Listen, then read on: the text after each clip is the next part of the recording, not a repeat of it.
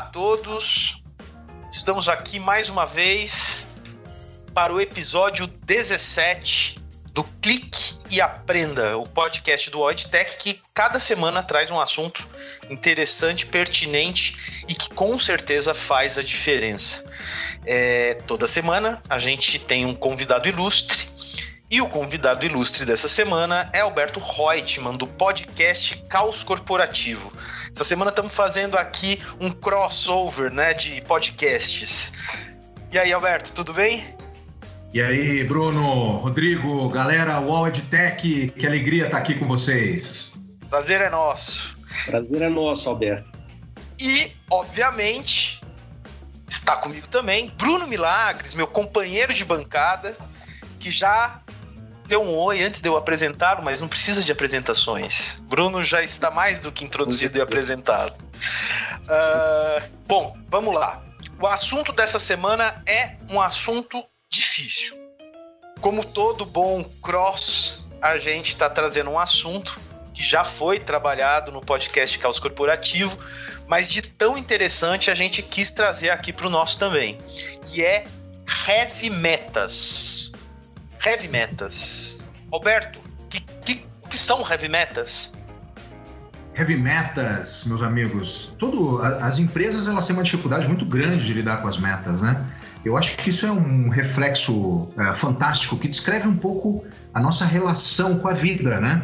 O brasileiro, principalmente o latino, né? Vamos falar do latino de uma forma geral, ele não gosta de não ter previsibilidade das coisas, né? A gente precisa ter previsão das coisas. Então é por isso que as pessoas vão tanto em cartomante, tarô, olham a previsão do tempo, olham o horóscopo. As pessoas elas vivem sempre na dependência do futuro. Tem até um estudo da McKinsey super legal que diz que 70% do nosso tempo diário é pensando no futuro. O que, que, eu vou fazer no final de semana? Quando que chegam minhas férias? Será que eu vou estar empregado semana que vem? Então, a gente pensa muito no futuro. E as metas é algo que chega, ou pelo menos são metas, são, são atributos que chegam para nos confortar. Falou, olha, a nossa relação é, está é, é, sedimentada, ou pelo menos está acordada, desta meta. Você, funcionário, espero que você faça isso, isso, isso. E as pessoas ficam mais calmas, mais tranquilas. Porém, nem toda meta acaba confortando pelo fato de ser conhecida.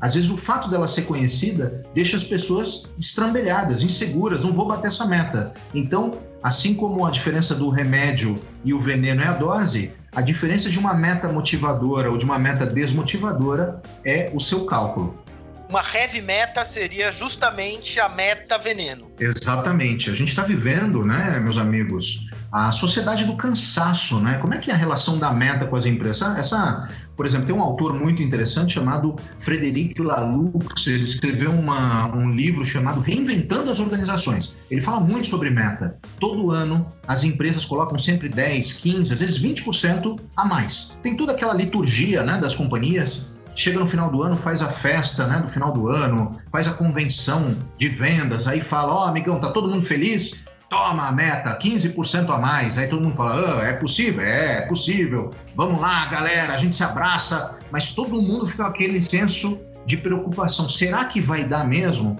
E chega uma hora que você não aguenta mais. Esse não aguenta mais é o heavy metas. A gente não aguenta mais, às vezes, ter a mesma. A corda tá esgarçando num nível e aproveitando que a gente vive uma pandemia, né? É, é momento para repensar. Será que a gente precisa viver em cima de metas o tempo inteiro? Será que esse é o principal atributo da nossa relação daqui por diante, né? Só que uh, você trouxe um ponto agora que aí eu acho que começa a doer ainda mais o calo, né? Essa questão desse momento único que estamos vivendo, né? É, não posso dizer nem pós, porque a gente ainda nem sabe o que vem depois, a gente ainda está no, no, no, miolo né, do furacão. É, quando a gente fala de uh, visão de futuro, dessa preocupação com o futuro, de meta, acaba passando aí por todo, todos os agregados, né? meritocracia, promoção, aumento, porque isso também, de alguma forma, faz parte dessa projeção né, de, de, de futuro. E que, nesse momento, acaba sendo ainda mais complicado ter essa visão. A gente está tá trabalhando, pelo menos desde o de ápice, né? Vamos falar fevereiro, março, com, com metas e com uma visão muito mais de curto prazo do que de médio e longo prazo, né? Na, na vida, né? Não é só na questão da esfera profissional. Como que a gente consegue fazer com que esses pratos todos não pesem demais nesse momento? É um momento de reinvenção total, né? A gente, é, é, inclusive, tem é, problemas que as empresas vão vivenciar, né? A gente está falando aí que está vivendo uma fase que muitas companhias já estão vivendo e vão viver de verdadeiros apocalipses de propósito, né? Muita empresa chegava e falava: Ó, oh, meu amigo, dá o sangue, trabalha muito, se mata, bate 145% da tua meta que eu te promovo sempre a vinculação da meta, né, para que alguma coisa aconteça, né? Inclusive no livro é, A Felicidade segundo Harvard, né, é, a gente posterga a felicidade para frente, né? A tua meta está sempre atrelhada ao futuro. A hora que você chega e bate a meta, ela é empurrada para frente. E as companhias que muitas vezes negociavam essa meta com os colaboradores, vinha muito funcionário batendo meta. Aí chega a Covid muitos funcionários que estavam acima da meta são demitidos. Como é que a gente repactua essa questão de meritocracia na volta, no novo normal, né? Aliás, esse nome está sendo muito falado, algumas pessoas estão criando ojeriza ao nome, ao nome novo normal, não aguento mais o novo normal. É, é, então a gente vai, talvez a gente tenha que achar um outro nome, né? Por enquanto é o que temos para o momento, né? A lógica é que a gente vai ter que viver dentro das companhias um novo jeito de repactuar as metas porque a gente sabe que qualquer coisa, um novo vírus que apareça, né? A gente não está isento agora de um novo vírus que apareça. E aí, como é que a gente vai combinar esse jogo? Eu vou ser promovido só depois da meta? Talvez eu não tenha tempo para isso. Quando eu entrei no, pela primeira vez no mercado de trabalho, isso idos aí de 93, 94, o meu chefe reunia todo mundo para fazer plano de metas para os próximos cinco anos. Agora as companhias têm que fazer para os próximos três meses. Muda tudo, a gente não sabe o que vai acontecer. Vai mudar radicalmente as nossas relações corporativas. E aí, Bruno? O que você me diz disso tudo? No sentido de. É, a gente teve que fazer uma mudança muito, muito intensa de mindset, né? Com relação à meta. A gente passou aí. Obviamente, a gente não está falando, como o Alberto trouxe agora, do início da carreira dele de metas de tão longo prazo, né? Mas uh, tanto profissionalmente quanto pessoalmente as metas tendiam a ser pelo menos de médio prazo, né? É, na vida profissional as metas da, das empresas eram um pouco mais mais longas e na vida pessoal também era aquela coisa, poxa, em dezembro é minhas férias, eu quero passar minhas férias em Belo Horizonte, né? Então você tinha já, você de alguma forma se estruturava também nesse, nesse tipo de meta. Agora nem isso a gente está conseguindo mais fazer. É... Aí puxando um pouquinho para nossa para nossa boa e velha seara digital, né? É... Como você acredita que toda essa estrutura digital que a gente teve que colocar de um dia para a noite, né, o mundo é, em operação 150%, pode auxiliar na reconstrução e na nova definição dessas relações, né, de visão de, de, de médio e longo prazo, é, ajustes de meta, no sentido de comunicação, construção de, de legado, construção de comunicação.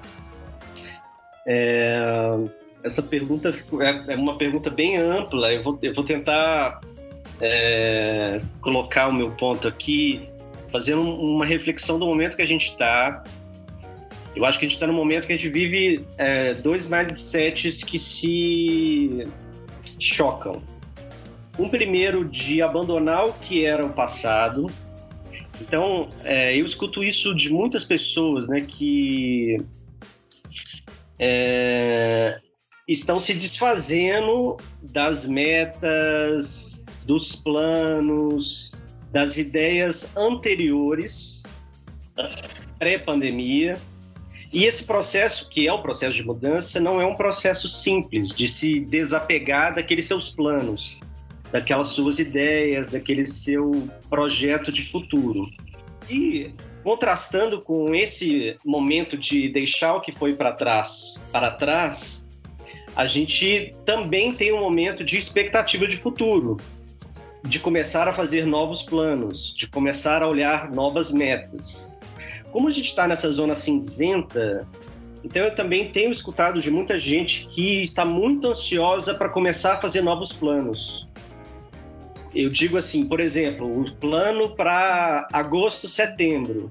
Puxa, eu queria muito fazer uma viagem em setembro, mas será que eu já eu compro, eu compro a passagem? Não compro? É, combino com a minha namorada, meu namorado? Como que eu, como que eu começo a voltar a poder planejar o meu futuro? Então essas duas visões, a gente, como a gente está nessa zona cinzenta, a gente está chocando é, duas formas de ver o mundo, né? O, a forma de deixar o passado e a forma de começar a ver o futuro. É, e o digital, só para conectar o ponto que você trouxe, eu, a, uma das características de quando você passa a trabalhar com numa economia mais digital é você ter mais agilidade. Então eu vou, eu vou usar um exemplo que é o para mim é o melhor exemplo de como você fala sobre visão e fala sobre metas de longo prazo e curto prazo, que é a analogia do Waze. Visão é, eu sei aonde eu quero chegar lá na frente, eu tenho um, um lugar de destino para onde eu vou. Eu sei que eu quero chegar lá. Mas nessa, nesse novo mindset digital, as decisões para eu chegar lá, elas são curtíssimas. Então, puxa, eu estou na rua, X, eu viro para a direita ou para a esquerda. Olha, eu tenho dados de que o trânsito está melhor pela direita, então eu viro para a direita. E eu vou fazendo pequenos ajustes de forma bem ágil, com o objetivo de chegar naquele destino final. É, então aí eu, eu vejo metas de curto prazo, e bem curto prazo mesmo, factíveis, mas sem perder uma visão de futuro, uma visão de aonde eu quero chegar. É... Fazendo então relacionando essas três ideias, né?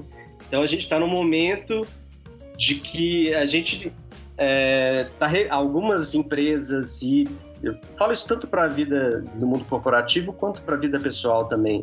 Muita gente está revendo seus objetivos de médio e longo prazo, onde eu quero chegar, porque aconteceu muita coisa, tem acontecido muita coisa nesses três meses é, e está se vendo tomando decisões de uma forma diferente para chegar nesse novo objetivo. E eu acho que isso é um pouco do que as pessoas têm chamado de novo normal. É, também não sei se é o melhor termo, Alberto, mas eu acho que as pessoas também têm uma necessidade hoje de dar um nome para isso. E eu acho bom que as pessoas deem nome para as coisas, né? É, então a gente está buscando uma nova forma de enfrentar essa esse novo mundo, né? Essa nova expectativa de futuro. Como a gente está ainda muito no, nessa zona cinzenta, eu acho a gente está no momento de conversar sobre isso, mas também não ter uma opinião formada sobre ela, né? A gente está formando as nossas convicções nesse momento mas é mais ou menos dessa forma que eu vejo esse resetar o passado, fazer novos planos e usar novas ferramentas para atingir esses novos objetivos. Quando a gente fala em rever plano, rever meta, de alguma forma, a gente também está falando em lidar e trabalhar com o sentimento de frustração, né? Porque é aquilo que nunca pode ser. Né? Uhum. Uh, que nem no, naquele, naquela peça do Dias Gomes que virou novela, era viu, é, Rock Santeiro ou Viúva Porcina, viúva que nunca foi viúva, uma coisa assim, né? Então é mais ou menos isso. É, é, quando a gente fala disso, de mudança de plano, mudança de meta, nesta profundidade, a gente também tem que pensar que existe aí um trabalho por trás pessoal, né, individual e das empresas de lidar com essa frustração. Uhum. Uh, como que você vê o manejo né? Dessa situação de frustração generalizada que de alguma forma todo mundo está dentro dela nesse momento. Eu acho que, bom, é uma, é uma ótima pergunta, é, Rodrigo, porque é o seguinte, as pessoas elas têm que ter consciência de que a nossa vida, a felicidade, ela é composta por altos e baixos, né? A gente vive momentos de alegria, tristeza, o cômputo, né, de tudo isso mostra se a gente é feliz ou não. Mas eu acho que a grande questão que a gente pode falar, eu acho que uma das coisas mais legais que a gente poderia deixar de mensagem é que a partir da frustração a gente dá grandes saltos para o nosso desenvolvimento, né? É, a, gente costuma chamar a frustração de caos, né? Até por uma, uma questão é, mais crítica, né? Porque a frustração, ela dá um caráter que ela é sutil, né? Ah, fiquei frustrado, né? O camarada, quando até fala sobre frustração, ele diminui o tom de voz, é, dá uma arqueada nos ombros, mas ele não morreu, né? determinadas frustrações são caóticas, né? A pessoa chega no fundo do poço, perde família, perde um membro da, né, da, da, da, do corpo, perde salário, perde emprego, perde confiança, perde matrimônio. É, mas é aí que nessa frustração é, vem uma força tremenda que levanta as pessoas e, e leva para que elas se conheçam de verdade, né? Eu gosto de dizer que toda de frustração, ou pelo menos todo o caos que aconteceu na história da humanidade, uma história de sucesso sempre foi procedido por uma frustração. As pessoas fizeram a Revolução Francesa porque elas estavam frustradas. As pessoas foram atrás dos seus direitos civis porque estavam frustrados. Então eu acho que o grande problema agora que a gente está vivendo é que quando a gente está frustrado ou está no caos, a gente só enxerga escuridão. Tudo, a gente parece que está no fundo do poço, então descobre que tem um, um alçapão nele. Então, para onde a gente olha, é só ligar a televisão, você só vê morte, só vê tragédia. Mas daqui a um tempo, a gente vai perceber que foi graças a essa frustração, que por, por pior que tenha sido, vai nos tornar mais fortes.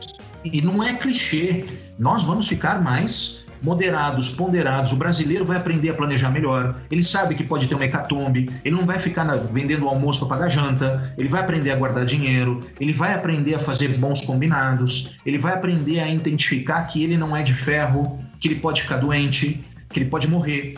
Eu acho que está sendo um tapa na cara terrível para todos nós. Mas se a gente souber fazer uma boa leitura desta situação caótica, desta frustração, a gente vira o maior país do planeta. Né? Não, não tem por onde. A lógica é crescer sem parar. Agora, não dá para falar de Brasil sem a gente falar da gente mesmo, fazer essa reforma íntima e ver o que a gente precisa melhorar, né? Então a gente poderia entender de alguma forma esse caos que inclusive vocês trabalham diretamente uh, com foco no mundo corporativo. E isso vamos só fazer um recorte aqui. Foi antes da, de toda essa situação caótica que vivemos, né? Vocês foram visionários aí, que, que é um tema muito presente. Então a gente pode dizer que o caos acaba sendo uma força geradora de mudança, né? Uma força não é só que impulsiona a mudança, mas ela possibilita é, que a gente construa novos patamares e muitas vezes alicerces, inclusive, mais fortes, né? Resolvendo Exato. problemas que antes eram problemas e que nesse, nessa fase 2 pós-caos acabam sendo tratados e, e, e deixados de lado. É isso mesmo? É isso. É assim, a gente foi buscar exemplos da vida das pessoas que são críticos. Tá? Então, por exemplo, se a tua casa é assaltada depois, depois da perda do patrimônio, que o proprietário vai lá e coloca câmeras. Ele fica mais ligado na hora que ele entra de carro. Depois que passa um, um furacão e leva a casa dele embora, ele começa a colocar fundações mais fortes, ele vai aprendendo. A grande questão é, a gente tem tantos exemplos hoje nas empresas de pessoas que se deram mal, chegaram no fundo do poço com o caos. Será que a gente não pode aprender com os caos, o caos dos outros? As empresas elas não podem de repente fazer um exercício do caos controlado. Então vamos imaginar que a gente é um grande banco, um laboratório farmacêutico. Quem é o nosso melhor cliente? Ah, é o cliente X. Então tá bom, vamos fazer um exercício. Esse cliente foi embora, não trabalha mais conosco. Então, ó, tá todo mundo com dor, né? Tá todo mundo sentindo a perda do cliente. Ok, como seria o day after? Ou como é que seria o nosso dia seguinte? Aonde que a gente ia buscar esses 40% que foram embora? Vamos montar um plano de ação? E aí a gente começa a discutir, monta um baita plano de ação e descobre, putz, se esse cliente fosse embora, eu faria isso, isso, isso no dia seguinte. Ok, mas esse cliente não foi. Será que agora não fica mais fácil a gente ter a previsibilidade que algo ruim pode acontecer, ou pelo menos atuar em cima desse plano que a gente construiu. Então, se a, se a casa vai embora com o furacão, ou se a gente perde o um emprego, aonde que a gente ia buscar dinheiro? Quem são os amigos que eu poderia pedir dinheiro emprestado? Então, quanto mais a gente tiver previsibilidade do caos, sem necessariamente passar por ele, mais a gente cresce, mais sereno a gente fica. O Brasil precisa de pessoas mais lúcidas não dá para ser adepto da filosofia Zeca Pagodiana do deixa a vida me levar. Não dá mais. Agora, mais do que nunca, não, né? e Bruno, é, aí a gente uh, pensando nessa questão de que a frustração gera, né? Enfim, a frustração barra caos gera as mudanças, né? Uh, eu acho que todo mundo aqui, enquanto indivíduo, passou por um momento de frustração muito grande quando a gente teve essa, essa situação de home office rápida, sem nenhum tipo de planejamento colocado em marcha, é, tudo sendo construído, pelo menos para a grande maioria das pessoas que a gente fala, né, em tempo real, né, as estruturas digitais, né, é, e isso certamente também gerou uma frustração nessas pessoas no que diz respeito no momento inicial, né? No que diz respeito à maneira como o seu trabalho poderia ser desenvolvido, a, as relações seriam sustentadas dali para frente. E na prática, hoje a gente vê que várias empresas e várias vários testemunhos acabam trazendo lições muito positivas, né, desse de todo esse, esse ecossistema digital que foi explorado e, e fortalecido, né? Durante o, o, período que a gente vive. É... Daqui por diante, né? Pensando que as sementes já foram plantadas e que esse momento de caos tende agora a ir efetivamente caminhando para uma situação de não novo normal, né? Mas de um, uma realidade muito mais sólida quando a gente pensa nas interfaces digitais, né? É, o que, que você ousaria prever? A gente está falando aqui que não dá para ter meta, não dá para ter previsão de médio e longo prazo, né? É, mas se você pudesse falar de uma uma grande tecnologia que uh, se fortaleceu ou que surgiu e que vai possivelmente ser responsável por uma das mudanças quando a gente fala de digital daqui por diante, qual seria? Eu, eu não vejo como uma como uma nova tecnologia, tá, Godoy? É, Hoje, eh, hoje a gente tem discutido muito sobre a, a chegada das videoconferências para a vida das pessoas em geral, né? Não é uma novidade, é, já tem muita gente que está saturado das, das lives e das vídeos, mas eu acho que é um novo comportamento que muda a forma de trabalhar, por exemplo, eu acho que daqui para frente a gente vai pensar duas, três vezes antes de fazer uma viagem para realizar uma reunião que poderia ser feita por uma interface digital. É... Então, na verdade, aí não é uma questão de tecnologia, é uma questão de comportamento humano, sabe? De entender a...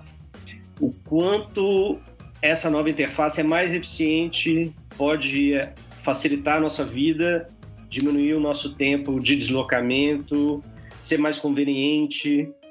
É, eu acho que essa, essa visão de que as coisas podem ser feitas de uma forma mais eficiente, mais conveniente pelas pessoas que consomem, pelos consumidores, nos mais diversos serviços, desde saúde a gente também viu a, um crescimento exponencial do uso de teleconsulta. Teleconsulta. É, é, a mesma tendência, as pessoas buscando fazer as mesmas coisas de uma forma mais eficiente através do uso de um, uma interface digital para aquilo. É, tem implicação na educação, tem muita implicação na educação, mas tem implicação em todas as áreas. Eu acho que é, isso não é a grande novidade. É, a grande novidade é as pessoas terem saído do lugar de conforto e terem experimentado fazer isso de uma forma diferente. E muitas delas vão descobrir que às vezes é mais conveniente fazer de uma forma que a gente não estava acostumado até então. Então, é, eu acho que a sua colocação foi sensacional, Bruno, porque na verdade a gente não está falando necessariamente do surgimento de novas tecnologias, até porque em quatro meses Vamos combinar que não é tempo suficiente para surgir nada muito disruptivo do zero. Mas sim a maneira como a gente se relaciona com essas tecnologias é que acabou sendo disruptivo, né? Sendo acelerado. Essa adoção está sendo acelerada. Então, as, é, é, todas as empresas que tiveram que, de repente, colocar as suas equipes em home office em uma semana, duas semanas, ou as instituições de ensino que tiveram que fazer essa transição do presencial para o remoto em uma semana, duas semanas, aceleraram esse processo de adoção de uma nova tecnologia. Essa experiência, se ela for boa para os profissionais, para os alunos, ela pode ter um impacto futuro. Ou seja, trabalhei durante esses três, quatro meses até agora em home office. Tem dado certo? Tem sido conveniente? O que tem sido melhor? O que tem sido pior? Essa experiência é que vai me fazer as escolhas do daqui para frente. Eu acho que ter tido essa experiência é que vai que é, conectando com o, o, ponto do Alberto, que eu acho que é, é exatamente isso, essa inquietação do caos, essa inquietação da mudança, da frustração, é que faz a gente tomar novas, novas medidas, fazer novas escolhas, experimentar novas opções. E Alberto, é... já estamos chegando aqui no final do nosso episódio. Eu queria só perguntar para você. Uh... Você agora está aí com uma coleção nova chegando, né? Sobre caos, sobre isso que a gente, né, de alguma forma deu uma raspadinha aqui nesse podcast. É, queria que você falasse um pouquinho sobre o, o que é tratado de uma forma mais ampla, né? Nesse, nesse, nesse material todo que é focado justamente nesse momento de, de caos, né? De frustração e de revisão do que temos e do que queremos ter. É, é verdade. A gente está com uma coleção nova que a gente está chamando de Que Música ou Qual Música Toca no Seu Trabalho, né? A gente começou com heavy metas inalcançáveis, está falando de diversidade, chegou a falar de uma série de temas. Eu acho que a gente está tendo uma oportunidade muito grande. Qual que é a lógica do caos corporativo, né? É a gente tocar em temas que justamente incomodam, né? Causam desconforto, mas de uma maneira elegante também, né? Ninguém vai ficar é, promovendo a discórdia, queimando o colchão, é, deixando as pessoas é, é, né, bastante coagidas. Não é esse o objetivo. A ideia é a gente falar, falamos sobre metas, estamos falando sobre diversidade, por que, que de repente um líder cria seus braços direitos ou não, como é que são as panelas, a gente precisa falar sobre a fofoca no ambiente de trabalho, né? Ela acontece, o puxa-saquismo. A gente sabe que são temas do mundo corporativo que todo mundo é, é, vivencia de uma certa forma. A grande questão é que a gente nunca fala de uma maneira aberta. Você quer ver um tema que acontece em muitas empresas? Às vezes o chefe manda mensagem é, subliminar pelo e-mail. Ele coloca sempre em cópia né, a partir do, do o primeiro nome que ele mais gosta e vai colocando o nível de afastamento dele até deixar por último aquele que ele não gosta muito. Isso acontece em muitas empresas. Aí, de repente, o, o chefe que escuta o caos corporativo vai ficar assim: putz, descobriram o meu esquema. A gente precisa construir um mundo corporativo melhor. E tocar em assuntos de uma maneira aberta é, é, é muito forte. Hoje a gente estava falando o processo de recrutamento e seleção, né? A gente gravou um episódio hoje. O processo de recrutamento e seleção é extremamente cruel. Os, os é, recrutadores, muitas vezes, os líderes, olham o CEP do colaborador para ver se ele mora na periferia. Claro que não são todos os chefes que fazem isso, mas tem muito que faz. Tem muito recrutador que não vai com a cara do profissional, porque ele tem uma cor de pele diferente, porque ele é de um gênero diferente, e esse camarada às vezes é até mais inteligente do que eu, não vou contratá-lo. A gente precisa falar sobre esses temas. Esta, essa nova coleção, né, esse novo, essa nova temporada, fala sobre temas que são doloridos e que, no mínimo, provocam caos na cabeça daquelas pessoas que muitas vezes sofrem é, e não se veem representadas, né?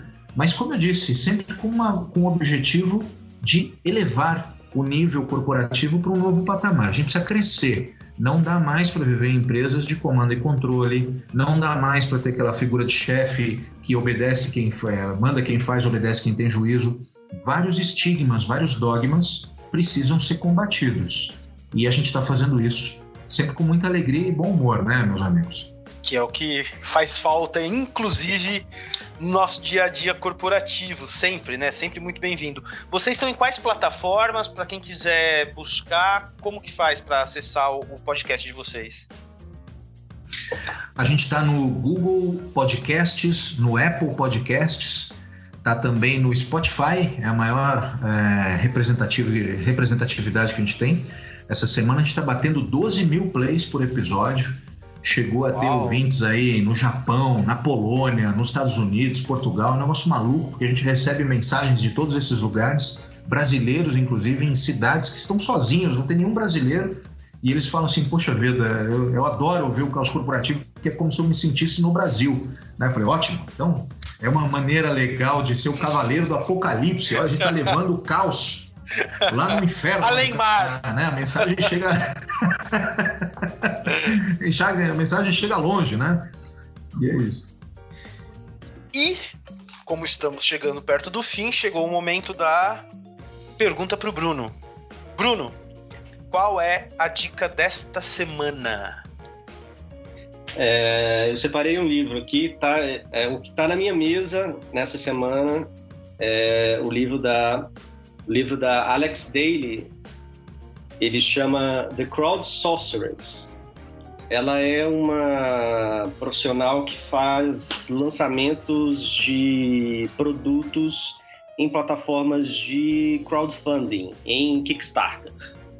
E ela tem uma sequência de lançamentos incríveis, com metas de arrecadação, com heavy metas de arrecadação, como é o nosso tema aqui, com metas bem altas e é muito interessante ver como que ela pensa é, o lançamento desses produtos e dessas campanhas de arrecadação. Ela começa, sei lá, de quatro a seis meses antes e vai etapa por etapa até o dia do lançamento da campanha no Kickstarter. E apesar dela trabalhar com metas de arrecadação altas, ela consegue resultados impressionantes. E é um é uma forma um, é um outro negócio diferente do nosso mas é uma forma interessante de ver um uma nova forma de criar negócios uma nova forma de lançar produtos é, através dessas plataformas de crowdfunding. É a minha dica dessa semana. Olha Bruno a nossa heavy meta agora é ter o mesmo número de acessos que o caos corporativo, tá? Tá lançado tá. aqui no ar. Ah, certamente vão chegar rápido. Vocês vão, vão bater a gente assim Não, de longe. Vocês, vocês têm aí, vocês são referência para muita gente, inclusive para nós. É, Alberto, eu queria agradecer demais a, a sua presença por ter aceitado o convite. Anderson, seu parceiro de, de podcast já esteve aqui conosco. Estamos sempre abertos aqui para recebê-los. Sempre que vocês tiverem alguma, alguma novidade do caos, tragam para cá, para a gente também difundir o caos desse lado. Olha, meus amigos Bruno, Rodrigo, a gente agradece. O Anderson e Amanda também mandam um grande abraço. Vocês estão mais do que convidados a entrarem no nosso próximo episódio. a gente quer mais é ser feliz, a gente fala que somos almas livres. E a gente convida os ouvintes do All EdTech a também serem almas livres. A gente está vivendo um, um processo que, apesar da tragédia, ele é fantástico para que nós cresçamos. Então, provoque uma reflexão interna, queira ser uma, um ser humano melhor. A gente está falando muito do mercado de trabalho melhor, mas ninguém vai ser melhor no trabalho se não for melhor ser humano também. Então, diga mais vezes obrigado, eu te amo, por favor, me desculpe. Fale mais vezes isso. A nossa passagem por esse planeta é muito curta. A gente tem que fazer valer esses momentos aqui, ser cada vez mais feliz. A felicidade é incondicional. E essa é a mensagem que eu deixo para todos os nossos ouvintes aqui do podcast do All EdTech. Sejamos felizes sempre. Muito obrigado. Obrigado para você mais uma vez. Bruno, muito obrigado. obrigado. Bom, e para finalizar, eu vou deixar aqui o nosso e-mail, que é o nosso canal de comunicação com todos os ouvintes. Vocês podem enviar dúvidas, reclamações, sugestões, enfim, o que vocês quiserem para esse e-mail, que é edtechcast@wallinc.com edtech com ch cast. É isso, pessoal. Ficamos por aqui. Até a próxima semana.